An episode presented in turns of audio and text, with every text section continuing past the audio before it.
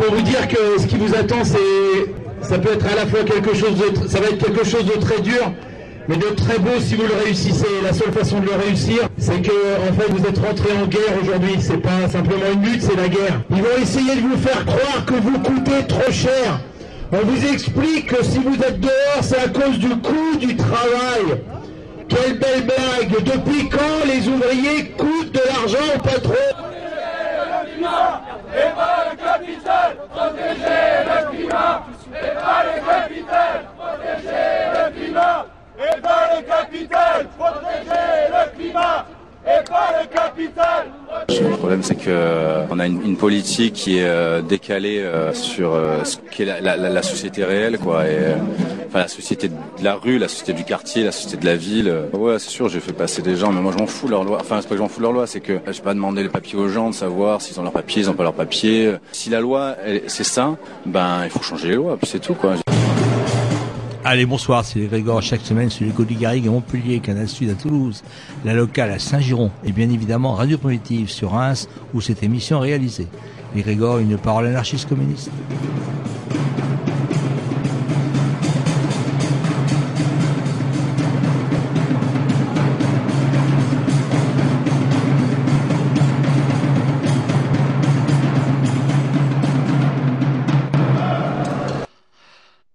Bonsoir. Alors ce soir en première partie, on va vous proposer une émission qui a été réalisée par nos camarades de Canal Sud à Toulouse sur euh, les paysans. Euh, donc ça a été réalisé au mois de mai dernier donc en présence de l'auteur euh, euh, Paysan de l'impossible et de son éditeur. Et puis il y avait d'autres personnes, mais là je ne pourra pas passer tout ce soir. donc qui, qui sont des donc qui, les, les, personnes qui étaient invitées étaient tous euh, des paysans qui ont écrit des livres, donc qui racontent un peu euh, ce qu'ils vivent. Et puis on terminera l'émission euh, par rapport à CIGEO et ce qui se qui va se passer dans un peu partout en France à partir du 6 décembre, si je ne me trompe pas. Voilà. Donc on, on écoute ce que nous ont ce que nous proposent les, camarades de Toulouse.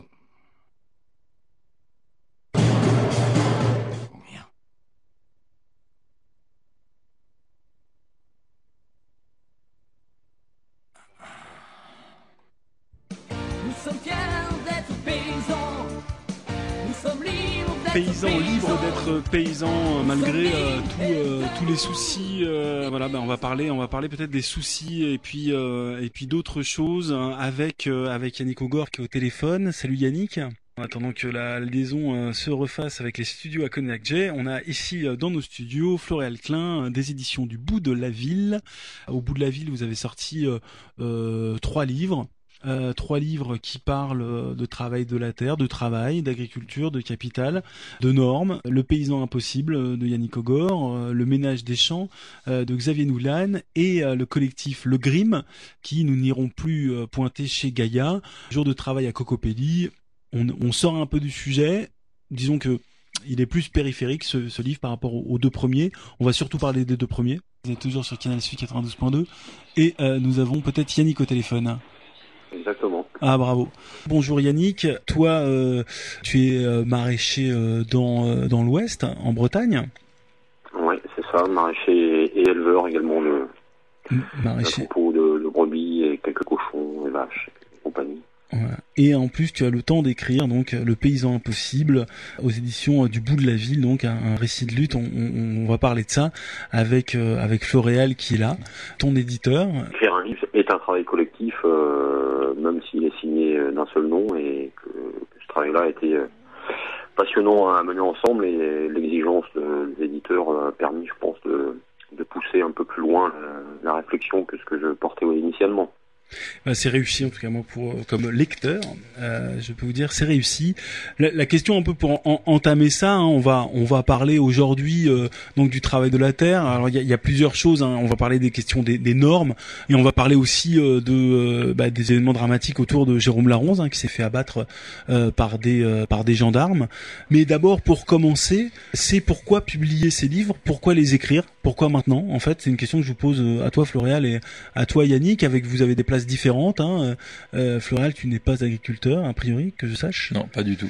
Euh, donc pourquoi écrire, euh, pourquoi sortir ces deux livres aujourd'hui? C'est quoi les nécessités euh, Voilà. Bah, il y a plusieurs types de réponses. D'abord, parce que c'est des c'est des rencontres. Enfin moi les en fait euh, comment dire les premières luttes politiques auxquelles j'ai participé, c'était en 2000 autour des OGM, qui était un truc euh, très important dans lequel plein de gens sont sont retrouvés. D'ailleurs euh, c'est à ce moment-là qu'on se rencontre avec Yannick, avec Xavier, etc. Enfin il y a autour de toute cette agitation. Et puis après, on pourrait aller sur le fond, sur le fond de l'histoire. c'est sûr que le, la question, enfin les paysans, c'est là une grande hypocrisie euh, du capitalisme, du mode de production qui en fait euh, quelque chose d'éternel, qui n'aurait pas changé, euh, qui serait tout le temps là, comme une image un peu nécessaire pour bah, l'urbanité générale. On a, on a besoin de cette image pour se, une image extérieure pour se ressourcer en fait. Enfin, donc allez voir, c'est aussi un spectacle quoi. Un en plus en France, c'est complètement fou évidemment, comme on exporte cette image à fond. Euh, et, derrière, en fait, cette image, bah, il y a euh, il y a le fonctionnement de l'État et le fait que, comment dire, il y a une il, a, il y a quand même un million, plus d'un million de paysans qui ont disparu, et ça c'est ça c'est quand même une espèce de planification d'État. Et donc à ce titre-là, c'est complètement hallucinant de s'y pencher, de comprendre. Et puis c'est une histoire qui est totalement méconnue dans le fond.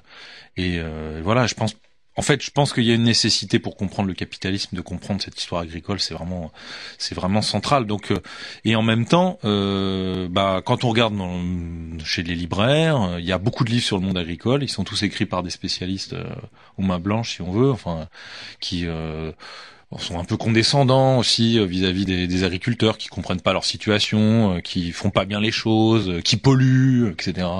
Tout d'un coup là, là on individualise à fond une fois de plus, mais c'est vrai que là et donc, euh, bah voilà le boulot qu'on essaie de faire. Mais ça, on essaie de le faire aussi sur d'autres sujets, hein, mais pas que le monde agricole. Mais là, en tout cas, c'est de bosser euh, avec des gens en fait qui sont à cet endroit-là, qui ont des choses à dire et qui vont déplier, euh, dérouler tout ça, quoi. Comme comme Xavier, qui qu'on va entendre sur cette radio, quoi, qui qui déplie vraiment. Lui, qui vient de l'industrie, qui quitte tout ça en disant j'en peux plus, je fais de la certification chez Ron Poulain, que voilà, il faut que je quitte tout ça. Et, et, voilà, il fait tout bien dans le monde agricole, formation, certification bio vente directe, AMAP, tout ça. Enfin, c'est vraiment. Et puis en fait, euh, voilà, il se réveille, il dit, moi, je suis pas sorti de Ron Poulain, je, suis toujours dans cette histoire-là. Il détricote toute l'histoire administrative et toute l'histoire de.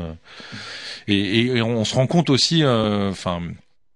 que par exemple au moment des OGM, il y avait euh, un courant anti-industriel assez fort, enfin en tout cas qui se dans la critique sociale, bon c'est ça c'est pas une grande visibilité, mais il y avait il y avait voilà, c'était un mouvement qui se disait contre l'industrialisation de l'agriculture, etc. Et là, euh, ce que je trouve intéressant avec, ces deux bouquins, c'est de on n'est plus strictement là-dessus quoi. Il y a vraiment un espèce de, enfin c'est le monde agricole qui se déplie euh, dans, dans toutes ses dimensions sociales, administratives et tout, et on comprend en fait vraiment une espèce de logique d'État général et le fait par exemple que euh, euh, bah voilà, enfin dans le livre de Yannick, mais ça il en parle très bien. Euh, comment se fixent les prix euh, euh, Qu'est-ce que c'est un marché agricole en fait? Est-ce que c'est, est-ce qu'il est, pur et parfait, etc. Enfin, mm. ou est-ce que effectivement c'est pas un espèce d'étrange mélange d'État, d'économie, de contrôle, etc. Enfin voilà, qu'il s'agit de bien bien analyser quoi il faut débroussailler ça, il faut continuer. En 2000, il y a eu un peu euh, des, des tentatives de petits mouvements. Il y a eu bah, dans le Sud-Ouest, ça s'appelait Droit Paysan. C'est des gens qui, euh, en Ariège, là où sont les éditions, il y a ce petit collectif, ils squattaient des terres euh, sans statut agricole, en disant voilà, nous on veut occuper, on veut travailler la terre, etc. Donc c'était ces questions-là, elles se reposaient un peu partout. En Bretagne, c'est pareil, il y avait un peu des choses équivalentes. Il en parle un peu Yannick dans son livre. Là après bon ça retombe comme un soufflet, puis le, le rouleau compresseur il avance, etc. Et puis euh, c'est ahurissant de voir euh, qu'est-ce que c'est un agriculteur depuis les années 60 quoi. Mm. C'est juste quelqu'un qui va euh, brasser énormément d'argent sur sa ferme et toucher moins qu'un RSA quoi. Et ça, c'est ça, c'est un, c'est un espèce de modèle aussi, un, un, modèle économique. Et ça, du coup, enfin Yannick, il en parle très bien, Xavier aussi. Enfin, ils en parlent vraiment très très bien de, de ça. Et c'est ce qui est dit aussi un peu dans la, préface du bouquin de Xavier, donc Le ménage des champs. Euh, il y a cette phrase qui dit Ce qu'il nous apprend ici de l'agriculture vaut en réalité pour tous les pans de l'économie réglementée et structurée par la bureaucratie, c'est-à-dire pour toute l'économie sans exception. C'est vrai que dans ces bouquins-là, en fait, aussi bien le ménage des champs que le paysan impossible de, Yannick, on peut très très facilement transposer tout ce qui est dit à, tous les domaines de la vie, en fait, et qu'on vit tous, euh, même si on n'est pas agriculteur, même si on vit en ville, euh, voilà. Il y a cette chose-là aussi qui t'a motivé aussi peut-être à, faire ces bouquins Quand on prend cette histoire-là, il y a vraiment, euh, il y a une critique de l'État qui est, vraiment sous, sous-jacente en permanent de, enfin, qui, est pas sous-jacente, hein, qui est centrale dans les livres. Mais euh, et pour ça, elle a besoin vraiment de s'appuyer sur euh, du concret, quoi, du concret de, du concret de Xavier qui raconte qu'est-ce que c'est sa fromagerie, comment ça se passe, comment comment il fait la sélection de son troupeau, qu'est-ce que ça implique pour lui d'avoir une certification bio. Du coup, très vite on rentre dans tout, dans toutes ces logiques euh, d'État administrative, etc. Enfin, c'est c'est pour ça que c'est. Euh... Yannick, euh, toi, t'as débroussaillé pas mal. J'ai essayé, ouais. Et euh, comment tu pars, toi? Parce que du coup, t'es pris quand même à un endroit où euh, qui est pas simple. Comment est-ce que tu fais, toi, pour remonter le fil, pour pour débroussailler, euh, pour euh, pour avancer, quoi? Bah, je dois dire que je pense euh, mon, mon, histoire, mon passage à la Confédération paysanne pendant pendant pendant cinq ans, euh, quand j'ai démissionné hein, pour pour des accords flagrants euh, par rapport à ce que devenait ce, ce syndicat qui avait accepté euh, la cogestion dans, à la fin des années 90. Malgré les désaccords que j'ai eus, je pense que d'avoir passé cinq ans dans, dans, dans ce syndicalisme agricole, ça m'a quand même énormément aidé à, à comprendre le, le, le système de, domination, le système de pouvoir qui, qui s'est emparé de l'agriculture au XXe siècle, euh, et notamment du coup le rôle de l'État. Et que je pense que sans ça, j'aurais été bien bien incapable en fait, de d'essayer de, de, de décortiquer, d'avoir la prétention de décortiquer ce, ces jeux de pouvoir. Euh, voilà, donc je pars, je pars d'abord de, de, ma tentative d'être agriculteur depuis 15 ans et euh, l'expérience de syndicale euh, qu'a précédé euh, aide énormément à éclairer. Après, je, je, passe aussi énormément de temps euh, à lire la, la, presse quotidienne, notamment en, Bretagne où Ouest-France euh, se fait quand même encore énormément le relais de la, question agricole d'un point de vue forcément productiviste, mais en même temps en y regardant de plus près, on arrive à décrypter, enfin parce que ce que je dis dans mon bouquin, c'est que l'agriculture est essentiellement fait d'un spectacle. Quoi. Enfin, de, c'est des faux semblants en fait qui structurent énormément l'actualité agricole, euh, notamment les manifs euh, à répétition euh, des, paysans. Leur rôle, en fait, c'est de, de, masquer la réalité du, pouvoir en agriculture.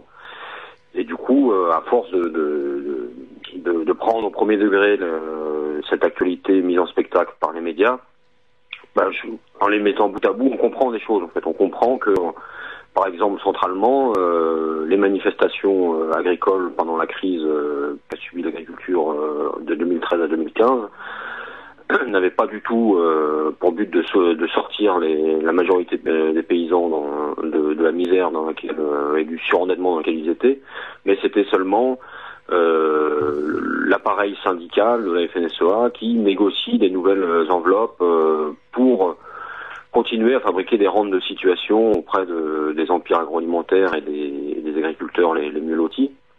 Et, et que ça, c'est indispensable à décortiquer aujourd'hui. Et, euh, et, du coup, j'avais besoin de refaire l'histoire, de, de, au moins depuis 60 ans, de ces politiques agricoles et du jeu syndical, en fait, pour comprendre aujourd'hui de quoi on est l'objet quoi en tant qu'agriculteur. Pourquoi aujourd'hui euh, mon constat c'est que d'être paysan c'est impossible, c'est-à-dire paysan en termes de, en tant que euh, un certain rapport à la liberté, à l'autonomie euh, et, et au travail collectif. Pourquoi aujourd'hui on est réduit à être un, un chef d'entreprise entièrement administré par l'État et dont les marges de manœuvre sont réduites à, à peau de chagrin chaque, chaque jour un peu plus quoi. Comme point de départ aussi, alors tu t'en parles dans ton livre euh, et euh, Floral vient, vient de l'évoquer là, il y a ces luttes autour des, des OGM parce que au final encore là aussi il y a un spectacle hein. je traduis ça comme quelque chose finalement on a on a une image qui masque une réalité hein. on pense on pense la voir euh, et, euh, et, finalement l'image nous masque et elle ne nous montre pas sur les OGM il y a quelque chose qui se passe c'est que bon bah finalement il y aura un moratoire euh, on se rappelle de José Bové on... mais il y a une histoire peut-être souterraine qui a, qui échappe peut-être un petit peu qu'est-ce qui change de la lutte sur les OGM donc euh, des années 2000 à aujourd'hui? Pourquoi pourquoi aujourd'hui il faut refaire cette histoire là parce qu'elle a marqué d'une part, elle a, elle, a, elle a, un peu fait apparaître une contestation euh, agricole euh, portée par euh, une certaine gauche, en fait, avec une apparence de critique de l'industrialisation, du productivisme, et que le résultat de ça, en fait, précisément, depuis 20 ans, on, on le voit, c'est non pas centralement le moratoire, mais ce qu'a obtenu ce mouvement, enfin ce mouvement médiatique, en tout cas porté par la malbouffe de José Bové, c'est la mise en place d'une double filière OGM euh, non OGM, c'est-à-dire la cohabitation euh, de niches euh, économiques écolo avec la grosse industrie et a éteint en fait réellement pour moi la possibilité d'une contestation qui, tente d'affaiblir le modèle industriel, hein, le modèle capitaliste, et que notamment l'élément central de cette pacification, enfin de cette cohabitation pacifiée, ça a été le, le, la revendication de la part de, des faucheurs euh, d'OGM, la mise en place d'un système de traçabilité qui permet en fait de fait de mettre en place ces doubles filières et qu'aujourd'hui, depuis 20 ans, toute la, la contestation euh, qui vient de gauche, antiproductiviste, se, se, satisfait en fait de, de, de revendiquer ce, ce, système de traçabilité, de transparence, de, de contrôle de l'État, pour rendre possible commercialement l'apparition de, de, de, filières euh, soi-disant euh, anti-industrielles, enfin en tout cas opposées au modèle industriel. Or, en fait, euh, il y a deux choses de conclusion à ça. C'est que d'une part, euh, on n'a pas du tout affaibli le modèle industriel. Au, contraire, en fait, euh, les empires agroalimentaires n'ont jamais été aussi puissants qu'aujourd'hui. Et à côté, en plus, la filière censée être vertueuse, que, incarnée par l'agriculture biologique notamment, est en train de se mettre euh, au pas de, des normes industrielles euh, poussées par l'encadrement étatique. Et que la niche qu'on espérait quand même pouvoir obtenir, on, on l'a même pas obtenue, quoi, parce que euh, parce qu'au final, on est comme n'importe qui pris dans les rouages de cette administration, pris dans les rouages d'une économie capitaliste, et que et qu'il est plus que temps 20 ans après l'émergence de cette contestation antiproductiviste, de, de, de, de, changer de, de, ligne directrice, quoi, et que pour moi, écrire ce bouquin, c'était de remuer un peu cette vieille histoire pour dire voilà, la gauche paysanne s'est complètement trompée de route. Essayons de reprendre le conflit euh, à des endroits plus, plus pertinents et, pour ça comprenons un peu plus le rôle de l'État quoi, et, sortons de cette fiction libérale euh, entretenue par cette gauche paysanne qui a l'air de dire en permanence qu'on est euh, les pantins de Monsanto, de, de, ces grands groupes agro-industriels et euh, pour mieux s'installer dans les rouages de l'État et oublier euh, la contestation du rôle de l'État, quoi, qui fait que depuis 20 ans, la conf est installée euh, au poste de cogestion et elle ne mène plus que des spectacles de lutte et il n'y a plus du tout de, de, de conflits réels avec de réels résultats, quoi, qui, qui tenteraient de, de, de, nous sauver de cette misère économique et sociale dans laquelle on est. Quoi. Mais du coup, euh, et là ça va faire un peu lien aussi avec euh, avec les éditions, c'est que j'ai l'impression à un moment que il y a dans, dans le travail que, que tu fais, dans le travail qui est mené là au bout de la ville, euh, on a déjà depuis longtemps une critique anti-industrielle, par exemple dans les éditions des nuisances, dans pièces et main d'œuvre, etc., qui se qui se fixe beaucoup sur finalement sur les dispositifs, sur les sur les outils, etc., qui est peu socialement ancré déjà socialement dans les pratiques, etc., et un écologisme de la Confédération paysanne, euh, etc., et que là, euh, on a euh, quelque chose qui essaye de, non pas de faire une synthèse évidemment, mais de, de, faire une autre position, une critique anti-industrielle qui serait ancrée dans du social ou dans une lutte sociale ce serait l'idée. Euh, comment est-ce que vous vous placez par rapport à ce courant là anti-industriel euh, qu'on parle de Kaczynski ou euh, de, de, l'encyclopédie des nuisances, finalement d'une critique de ce monde industriel un peu qui parfois renvoie aussi énormément à des culpabilités individuelles? Est-ce que ça vous parle ça de bah, une espèce de Oui, enfin moi c'est quand je parlais de du mouvement euh, autour de 2000, bien sûr, on lit ces trucs-là, bien sûr que c'est des enfin ce mouvement se fait avec avec ces gens, ça c'est certain. Mais euh, là j'ai l'impression euh, j'ai l'impression que depuis 15 ans en tout cas, toute cette histoire est devenue une histoire très anti-technologique et que finalement elle, elle, se désincarne. Mon PMO c'est un peu l'extrême quoi, c'est un peu l'extrême. Il tient même des propos assez réactionnaires. Euh, quand, mais je veux dire, c'est assez déconnecté, euh, c'est assez déconnecté euh, concrètement de, des réalités, et surtout, euh, moi, je pense que c'est une erreur de dire il y a les, les, brebis sont pucées, euh, le facteur euh, a un contrôle dans son travail et l'instituteur a bas élève, c'est la même chose. faisons un collectif ensemble et puis voilà, on fait un collectif contre la numérisation du monde. Je pense que les luttes fonctionnent pas comme ça et que en fait il faut il faut vraiment essayer de reconstituer une culture, une culture politique en fait. Faut, voilà, tout simplement en fait. Peut-être faut tout simplement dire un truc comme ça. Faut une culture politique de lutte. Euh, et, et, et, dans le monde agricole, euh, je pense qu'il faut, enfin, c'est compliqué, ça met du temps à se reconstruire. Je pense que ces livres essaient d'y contribuer. Euh, voilà, c'est pour ça que ça mélange euh, et qu'il faut il faut essayer de faire une, enfin, en tout cas c'est un peu l'intention de ces éditions, essayer de faire une critique sociale qui est vraiment faite par les gens qui euh, qui la subissent. Et aussi, c'est marrant, il y a une critique du, du, livre de Xavier qui est très marrante, c'est qui est faite par un c'est un c'est un normalien de Lyon qui fait une un, un, texte de, de, quasiment 20 pages qui décortique tout le livre en disant vraiment c'est super. Et le début commence en disant ça fait vraiment bizarre de voir les nos indigènes s'exprimer directement. Et tout d'un coup il y a le sujet d'étude lui-même qui s'exprime. Et en fait on est vraiment désarçonné et tout. Donc il dit ça en riant. Mais en même temps c'est vraiment ça. C'est-à-dire que enfin refabriquer un langage commun c'est déjà enfin c'est fabriquer ce truc là et je et, et voilà et effectivement enfin bon moi PMO ça m'a jamais vraiment pour moi ils, ils prennent beaucoup trop euh, euh, comment dire euh, tout ce que toute l'idéologie que se racontent les scientifiques pour euh, la réalité. Euh, mm. Et finalement, ils sont dans une espèce de, un peu, une espèce de, je dirais quasiment une théorie du complot, mais fait par des technocrates qui programment le réel. Mais, mm. et, comment comment ça se passe concrètement après euh, Je pense la réalité est plus complexe. voilà, forcément.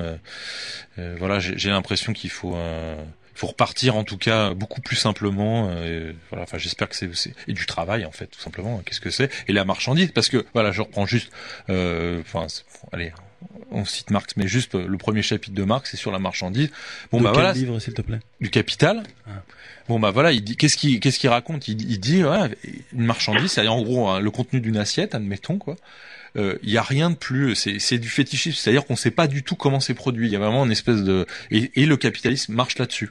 Et donc ça vaut le coup d'aller euh, de, de, défaire de défaire l'assiette et tout tout le mode de production qu'il y a. Et le fait ouais on mange de l'État on mange de la marchandise enfin et je trouve ça enfin et c'est marrant de retrouver le vieux fond de la critique en fait euh, sociale euh, à cet endroit là voilà, enfin voilà. Bon ça c'était une petite, ça te parle toi Yannick de, de reconstituer une culture politique de lutte?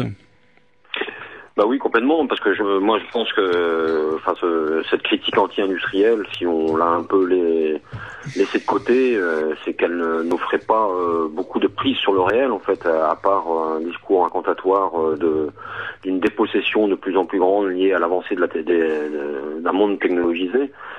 Euh, nous, ce qu'on avait, enfin, ce qu'on avait besoin pour pour réinstaller du conflit sur le terrain agricole, c'est de regarder comment ça se ça se fabrique, quoi, qu'il y a encore des gens euh, derrière cette cette machine infernale euh, de dépossession, et qu'il y a notamment un État, que qu'il y a aussi des, des, luttes sociales, enfin. il y a, il y a des syndicats qui sont pas rien dans la question agricole et de regarder comment euh, tout ça interagit, euh, comment, euh, notamment pour moi, ce qui était central, c'est comment l'État, au niveau agricole, depuis 60 ans, fabrique le consentement des agriculteurs à leur propre dépossession, à leur propre élimination, et que, et que si on comprend pas ça, en fait, on, il est, enfin, on est sûr de reproduire éternellement ce, ce consentement aveugle pour certains et très conscient pour d'autres, mais euh, et que voilà, notamment attaquer la question de l'écologie pour moi aujourd'hui, c'est autant à attaquer ce qu'on appelle le capitalisme vert, la, manière dont euh, l'État, les États, euh, le, les industriels se nourrissent en fait de la contestation écologique pour euh, relooker leur image, mais aussi comment euh, l'écologie aujourd'hui l'endroit même de la fabrication du consentement, de la cogestion, qu'on appelle ça en agriculture, c'est-à-dire que la gauche paysanne s'est embarquée dans cette euh, question écologique il y a 20 ans, euh, 20-30 ans, euh, en étant persuadée de, de, de que l'écologie serait la barrière à, la prolifération du, modèle industriel.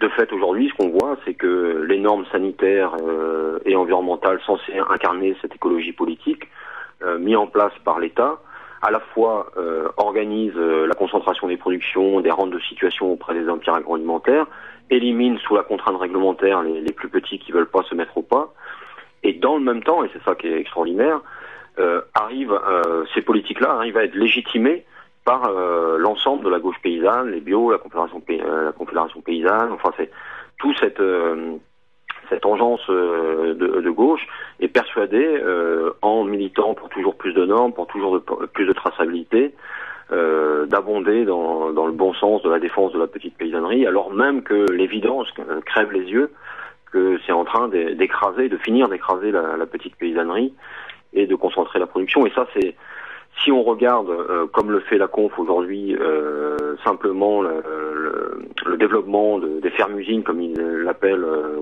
genre la ferme des mille vaches, euh, euh, bah, on, on ne voit qu'un bout euh, de, de l'histoire. On, on, on voit pas comment tout ça se fabrique, comment en fait euh, il n'y a pas que deux, trois fermes-usines en France, comment tous les fermes sont devenues des, des usines et même les plus petites, quoi, même les nôtres, sur deux hectares.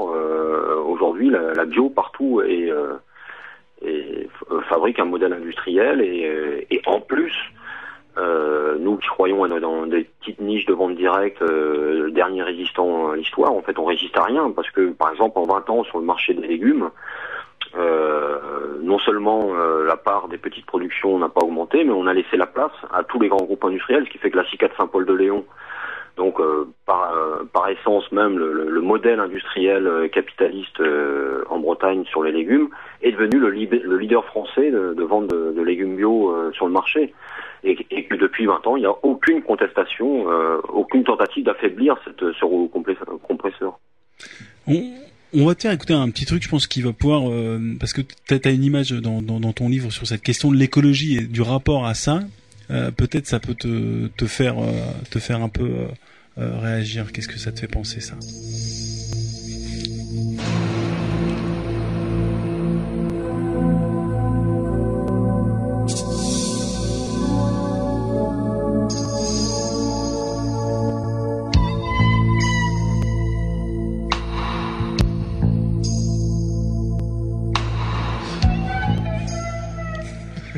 Que tu, tu reconnais ce Ouais, oui, oui, oui. Ouais, le magnifique film des années 80 euh, du meilleur cinéaste français, euh, Luc Besson, quoi, le, Grand Bleu. Oui, c'est vrai que je prends un malin plaisir dans le bouquin. Ouais, tu dis quelque chose qui, qui est intéressant parce que ça fait lien entre bon une culture de masse, c'est-à-dire euh, voilà le, le grand bleu hein, vu euh, comme ça par euh, peut-être là les, les plus jeunes ne s'en rappellent pas et euh, c'est peut-être pas un mal, mais donc c'est l'histoire d'un plongeur, de la mer, des dauphins et donc d'un rapport à la nature et tu dis quelque chose qui est assez intéressant. Est-ce que voilà toi toi c'est quoi pour toi le grand bleu quoi le rapport à l'écologie?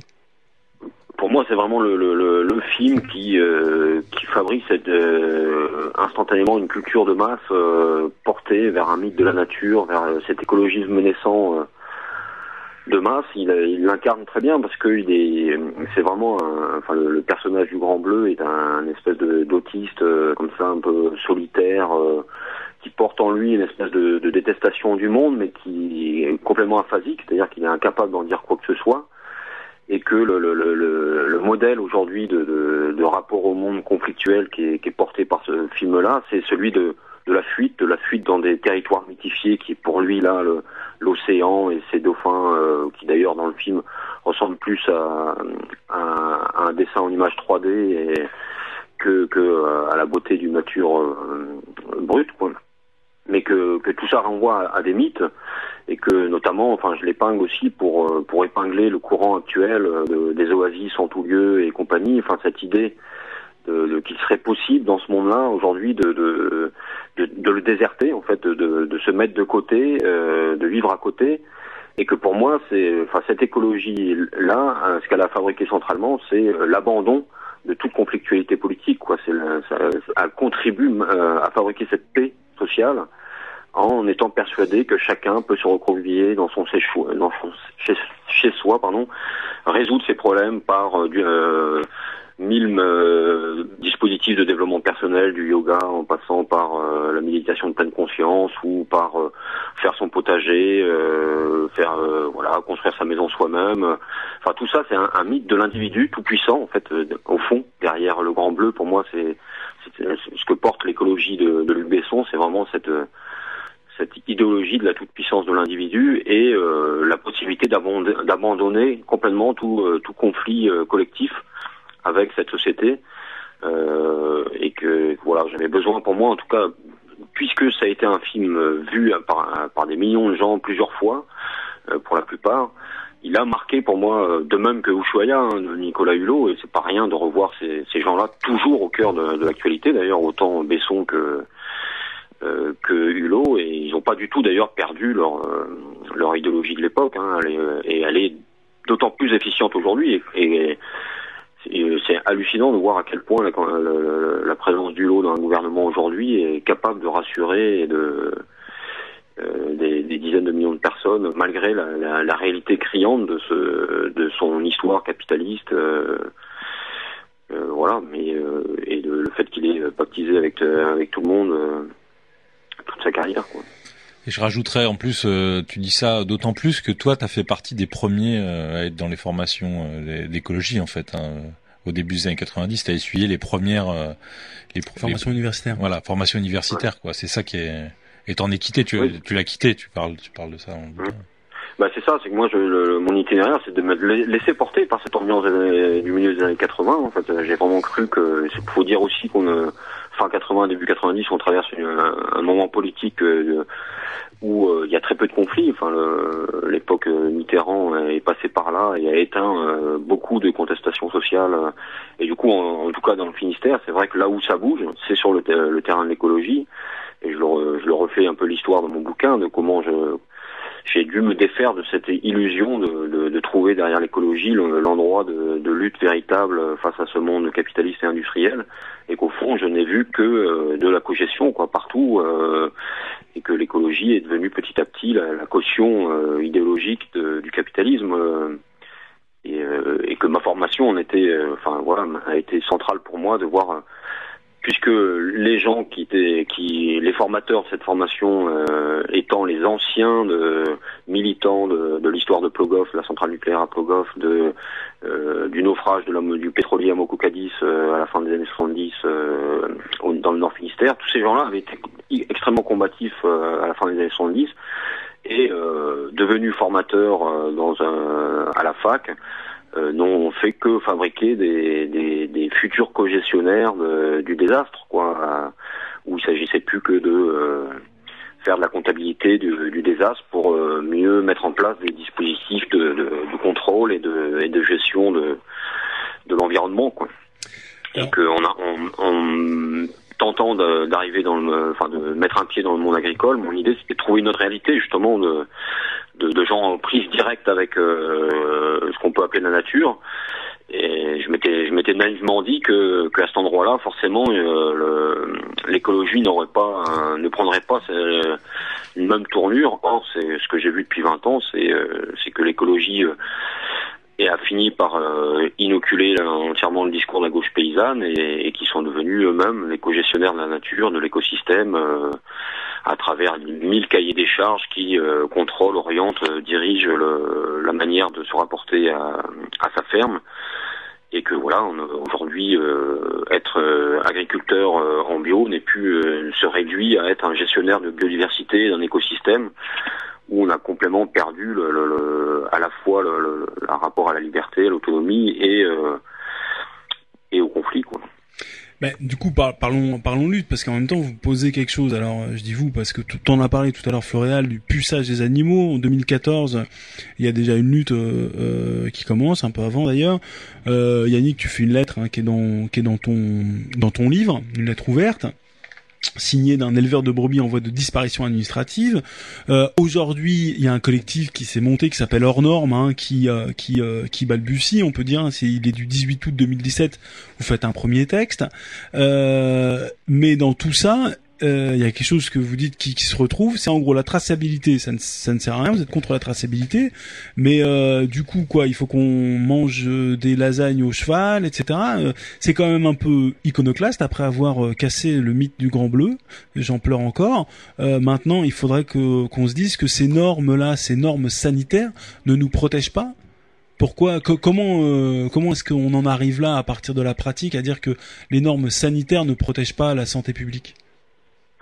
Il y, a, y a- y a deux aspects à ça, c'est que euh, enfin ceux qui ont constitué, euh, dont je suis euh, ce collectif-là, ont leur propre expérience individuelle du rapport euh, aux normes et, et au contrôle administratif, et où on, on- on voit bien à quel point euh, ces normes-là sont pas du tout quelque chose qui accompagne et renforce nos pratiques elles-mêmes. En fait, elles sont plutôt des des, des contraintes, euh, des empêchements en fait euh, clairs et nets. C'est-à-dire le puçage des brebis en est un, un, un exemple parmi d'autres. C'est-à-dire que le puçage électronique, c'est des, des dispositifs qui n'ont rien à voir avec la manière dont on mène nos activités et même ont tendance à nous déposséder d'un rapport euh, sensible, direct à la, aux animaux aux, aux végétaux pour les maraîchers.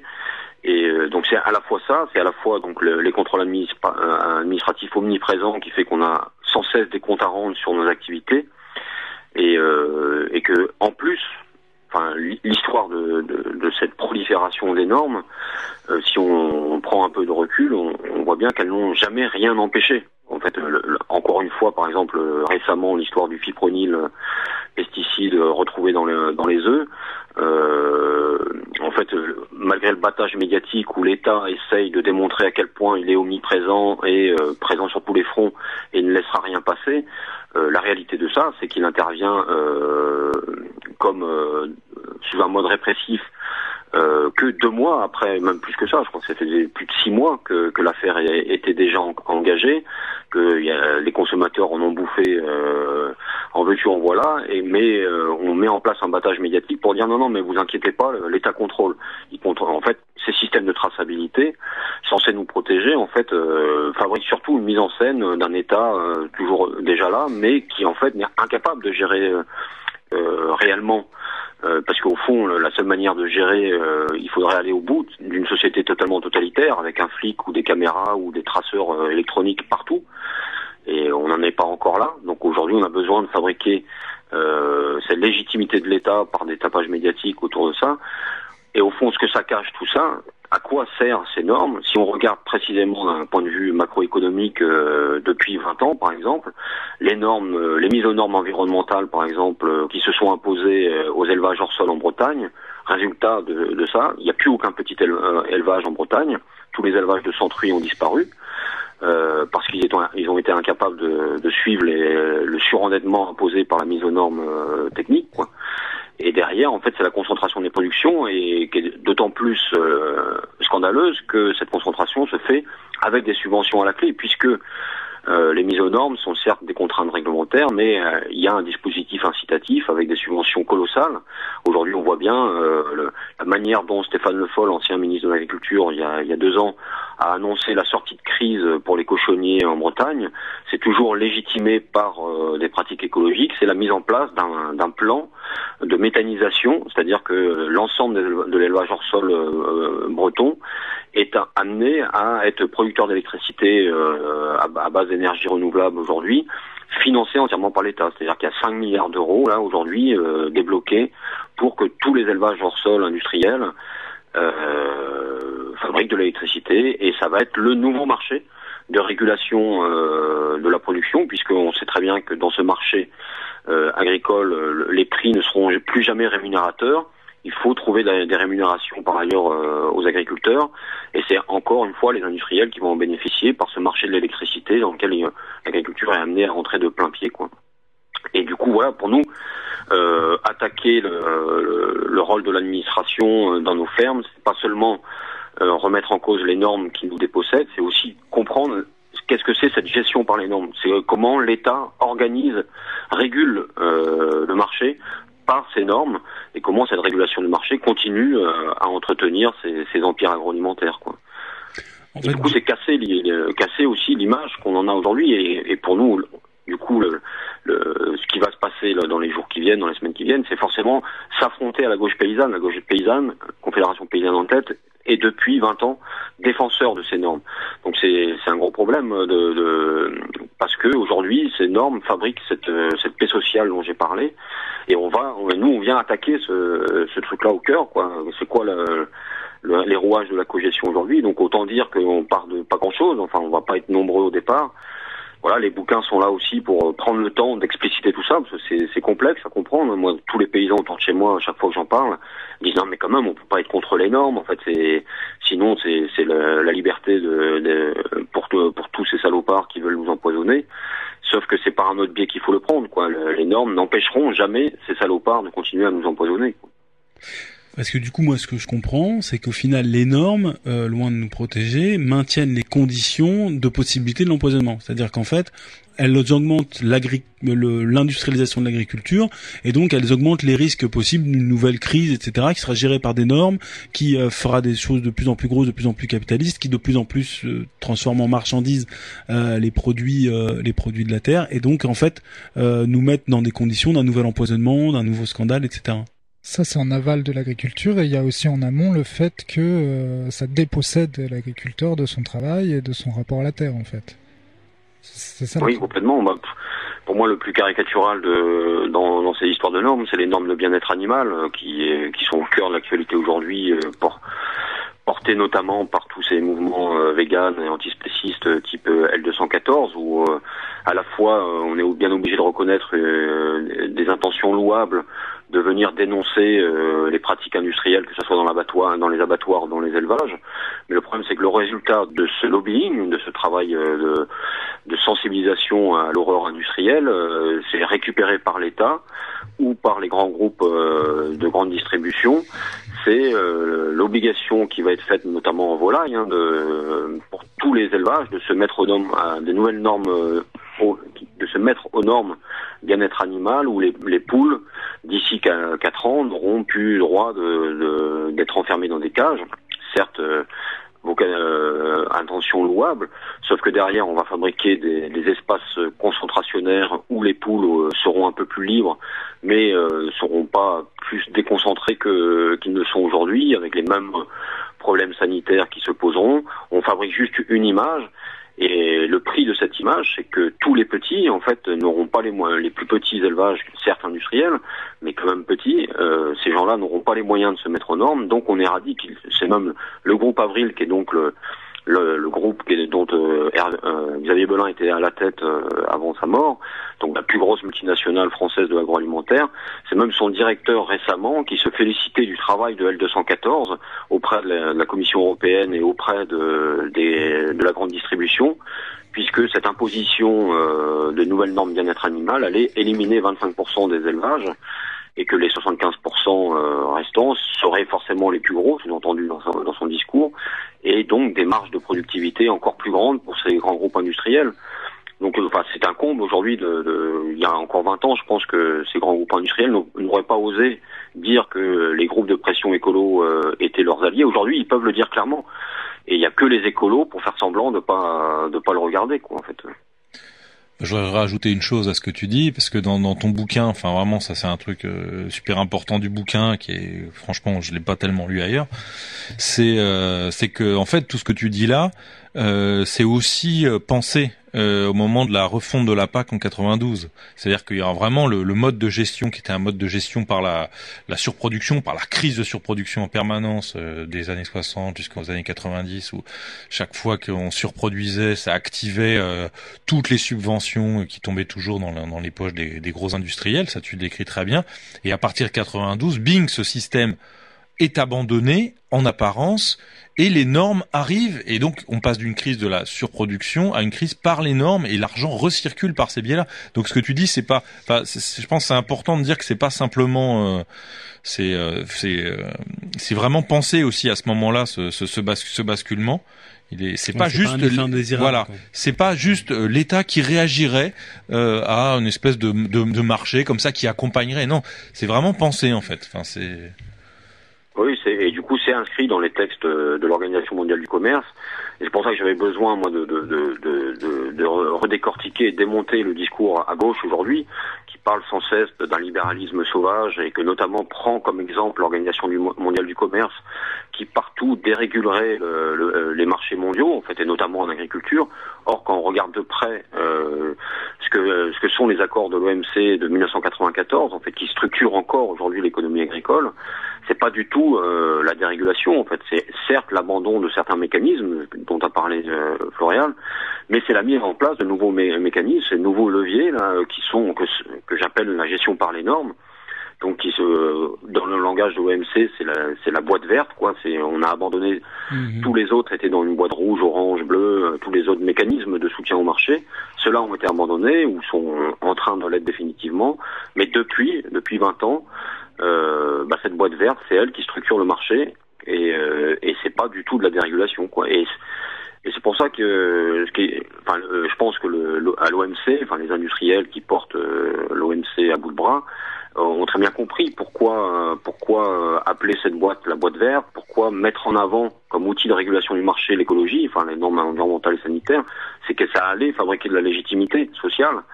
Et de fait, ça marche euh, magistralement, quoi. En fait, c'est qu'en même temps que ça continue à fabriquer la régulation du capitalisme et la, et la construction de rentes de situation auprès des empires agroalimentaires, en même temps, on pacifie euh, la contestation, euh, qui fait que depuis 20 ans, euh, alors que les années 90 ont été marquées en Bretagne par une contestation très forte dans la rue du modèle productiviste, depuis 20 ans, il n'y a rien. Il n'y a plus rien du tout, quoi, en fait. On va renvoyer à ton livre pour euh, pour la suite et on va effectivement euh, on va appeler euh, euh, Fabrice hein, dans, en, en Saône-et-Loire euh, pour se rapprocher parce que tu dis euh, donc euh, ça élimine les petits euh, producteurs, les normes, ben ça conduit des fois à une élimination radicale par la police. Et ce qui est pas ce qui est arrivé à Jérôme Laronze. Et puis bon il faut rappeler aussi qu'il y a des, des suicides etc. Il y a quand même euh, une pression, c'est pas juste une image, Euh, l'élimination euh, c'est aussi des drames, hein, c'est pas c'est pas simple, hein, c'est des pertes d'emploi, c'est aussi des pertes de terre, etc. Donc euh, on va parler de ça. Merci Yannick euh, de d'avoir pris du temps euh, pour nous raconter ça. Et donc on renvoie sur ton sur ton livre, hein, Le paysan impossible, aux éditions du bout de la ville, un récit de lutte euh, qui euh, bah, qui développe tout ce tout ce qui a été dit. Euh, et ben à très bientôt, certainement pour des, des tournées des tournées en live, des concerts de euh, du paysan impossible. On vous attend dans nos régions quoi. Salut. Nous sommes jeunes et paysans. Nous sommes innovants et paysans. Nous sommes dignes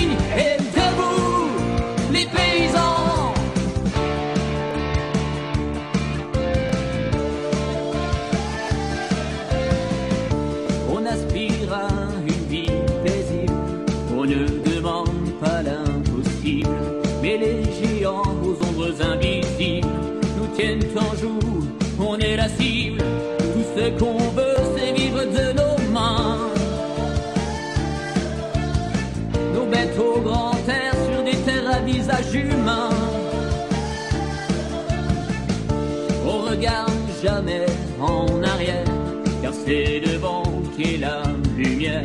Ensemble, c'est sûr, on pourra faire, sauf si on nous mène à la misère. C'est pourtant nous qui nourrissons la France.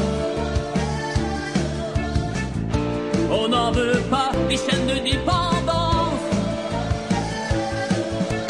Paysans, nous sommes fiers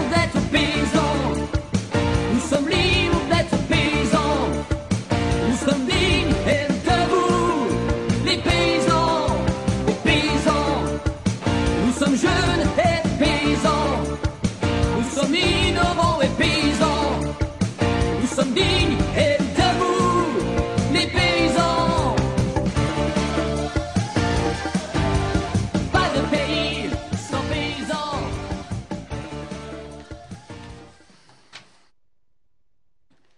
Oui. Je crois qu'on vous parler de Bure maintenant. On va parler de Bure, entre autres, euh, et on va parler euh, de l'Assemblée générale des comités, l'Assemblée de lutte des comités, euh, des comités Bure, d'un peu partout dans l'est de la France. Et puis, je vous parlerai ensuite de, des déclarations communes d'habitants des différents territoires en lutte. Une déclaration commune. Il y aura également un petit texte qui a été fait par le CEDRA et l'EODRA, donc c'est l'Assemblée des élus contre l'enfouissement des déchets. Je voulais juste faire une incise par rapport à ce qu'on vient d'entendre. Alors effectivement, euh, le monde paysan, euh, avait une critique sévère de, comment dire, de la manière dont la Confédération paysanne pouvait euh, ici ou là euh, participer à, l'acceptation des normes dans, et euh, en tout cas en beaucoup d'endroits, c'était dénoncé dans l'ouvrage de de Yannick Ogor.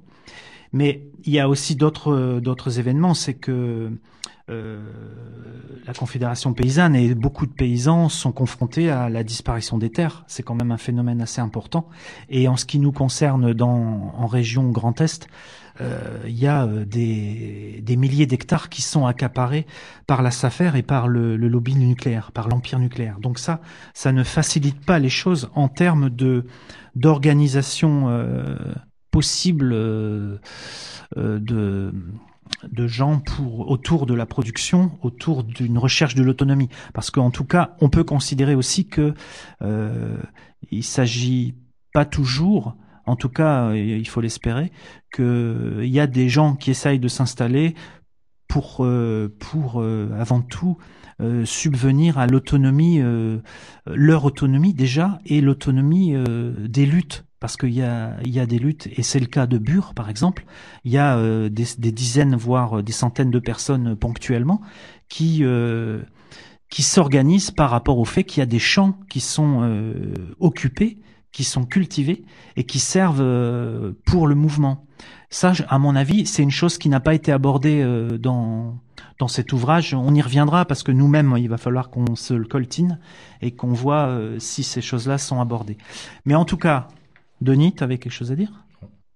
En tout cas, euh, je vais vous parler de cette déclaration commune des habitants de territoires en lutte face au sommet du climat du 12 décembre prochain à Paris, parce qu'en fait, il va y avoir euh, par euh, Jupiter une espèce de commémoration de cet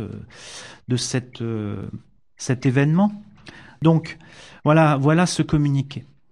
À l'heure où une nouvelle perquisition destinée à asphyxier et criminaliser toute tentative de, résistance, frappe à Bure, nous, publions ici une tribune commune signée par de nombreuses associations, collectifs et territoires en lutte. Face aux tentatives d'intimidation, notre, notre, détermination sera partagée et notre calendrier sera commun tout au long du mois de décembre. Appel à des actions décentralisées autour du 6 décembre et cela jusqu'au 12. Urgence dans les territoires comme dans la rue.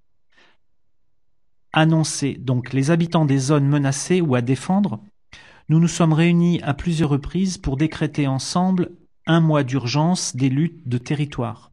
En effet, le mois de décembre qui approche risque fort de recouvrir un sens particulier pour nous, à au moins deux titres. D'abord, ce sera l'occasion pour le gouvernement Macron, le 12 décembre, de célébrer les deux ans de farce tragique que fut la COP 21. Nul doute que notre banquier national se fera une joie de se revendiquer héritier de l'accord sur le climat et de se poser en champion incontesté de la croissance verte. Ça rejoint tout à fait le propos de précédent avec Floréal et Yannick Ogor. Nul doute que notre banquier, ça je viens de le dire, à peine un mois après avoir soutenu publiquement un projet destructeur de mines d'or en Guyane, a pris position par la voix de son ministre en faveur de l'enfouissement des déchets radioactifs. On connaît la déclaration du sinistre Hulot. De la COP 21, nous retenons pour notre part l'amertume d'avoir vu les principaux responsables du saccage climatique se rassembler impunément fin 2015 et, et prétendre avoir les solutions à leur propre folie et à la colère d'avoir vu nos manifestations interdites sous couvert d'état d'urgence. Mais nous nous rappelons aussi l'arrivée à Versailles et la joie débordante d'une tracto vélo venue de Notre-Dame-des-Landes, en rendant superflu, commune après commune, l'application stricte de ce nouveau régime d'exception. Deux ans plus tard donc, le souvenir de ces convois venus de l'Ouest, mais aussi de l'Est et du Sud-Est, est encore bien vivace, d'autant plus que décembre 2017 pourrait bien être un mois charnière dans la lutte contre le projet d'aéroport. il verra en effet se clore la médiation. On sait qu'une réponse va être donnée dans les jours qui viennent concernant le sort de Notre-Dame-des-Landes. Qui sait alors si nous ne devrons pas retourner chercher les bâtons que nous avions plantés symboliquement près de la ferme de Bellevue en octobre 2016 pour de nouveau défendre la ZAD? Qui sait, en cas d'abandon, Notre-Dame-des-Landes ne servira pas à mieux faire accepter une expulsion violente du bois le jus à Bure ou de la forêt occupée de, Robion. Quelque part dans ce champ des possibles, un moment historique se jouera dans tous les cas et nous, nous nous tenons prêts et prêtes à saisir au vol. L'heure de la convergence. C'est donc depuis ce double contexte que nous parlons et que nous prétendons mettre le doigt sur ce qui, au-delà de la singularité de nos luttes, nous tient ensemble et nous anime. Quoi de commun en effet? Un écoquartier à Dijon, un aéroport à Notre-Dame-des-Landes, une poubelle nucléaire à Bure, un transformateur électrique à Saint-Victor, au sud du Larzac, une usine à Pelay sur le plateau de Millevaches, une centrale à biomasse à Gardanne, des forages miniers en pleine forêt amazonienne, une autoroute à Strasbourg, une autre entre Saint-Étienne et Lyon, une usine, une usine à gaz à Landivisio, des mines en centre-Bretagne, des mines d'extraction d'or, je pense, de l'extraction de sable en baie de Lannion, sans doute beaucoup plus qu'il n'y paraît en réalité. En bloquant des logiques d'aménagement capitaliste du territoire, nous partageons au moins un certain amour des bocages, des montagnes, des plateaux, des plages, de la mer et des forêts. Nous partageons aussi une volonté de réappropriation des savoir-faire divers et à travers eux une, intuition de ce que serait une vie plus indépendante des logiques de contrôle et de profit. Enfin, nous avons en commun d'être aux prises avec un certain type de discours écologique institutionnel tel que celui porté par la COP 21, celui-là même qui maquille l'accumulation énergétique en transition, qui promeut le nucléaire comme une énergie décarbonée, donc propre, qui verdit grossièrement aéroports et Center Park pour les rendre acceptables, qui vend sous les termes de smart et de green une dépossession totale de nos vies par des métropoles devenues intelligentes et connectées. C'est assez pour nous convaincre de la possibilité d'une déclaration commune et la nécessité d'un calendrier commun. Et c'est pourquoi nous, habitants de divers territoires en lutte, affirmons que nous ne sommes pas dupes des grands-messes environnementales et de leurs commémorations, que nous lutterons partout contre la destruction des terres agricoles et des forêts, que ce soit à la campagne, comme à Bure, à Robion, à Notre-Dame-des-Landes ou sur le plateau des Mille Vaches, autour des villes comme à Strasbourg ou Gonesse, ou dans leur sein même comme à Dijon. Entre le 6 et le 12 décembre, donc, rendons visible et palpable notre indignation grandissante, notre indignation grandissante, suite aux annonces lourdes de sens et indigestes par le mouvement antinucléaire. Pendant que nous subissons des répressions multiformes et journalières, le nucléaire continue de s'installer. L'empire nucléaire d'avancer, nos inquiétudes légitimes écartées, nos arguments indiscutables balayés. Ces décisions et ces comportements hors sol nous mettent hors de nous. Alors c'est signé, c'est signé donc euh, de l'Aveyron, hein, la, lutte dans l'Aveyron contre le transfo, la Bretagne, grain de sable dans la machine, à Bure évidemment, plein de chouettes et hiboux de Bure, le Center Park, euh, la lutte contre le Center Park, euh, euh, voilà, les Cévennes, un collectif Bog, à Dijon, quartier libre des Lentillères, à Lyon, le collectif ZAD de Lyon, la montagne limousine et le plateau de Mille Vaches, notre-Dame-des-Landes, bien évidemment, et un collectif à Saint-Étienne contre euh, les luttes contre la, la 45. Sur ce qu'est la, voilà, nous reviendrons plus longuement sur la euh, société de la rue, la société du quartier, sur la le week-end euh, d'assemblée générale des euh, luttes euh, qui s'est déroulée à, Bure. aux gens de savoir si Voilà, et la construction d'une cabane. Si la loi, c'est ça, À bientôt. ben, il faut changer les lois, puis c'est tout, quoi. Allez, c'était les Régors, chaque semaine sur les Gaules Garrigues à Montpellier, Canal Sud à Toulouse, la locale à Saint-Giron et bien évidemment Radio Primitive à Reims où cette émission est réalisée. Vous pouvez retrouver nos émissions sur le site oclibertaire.load.net et sur le blog Le Chat Noir 51.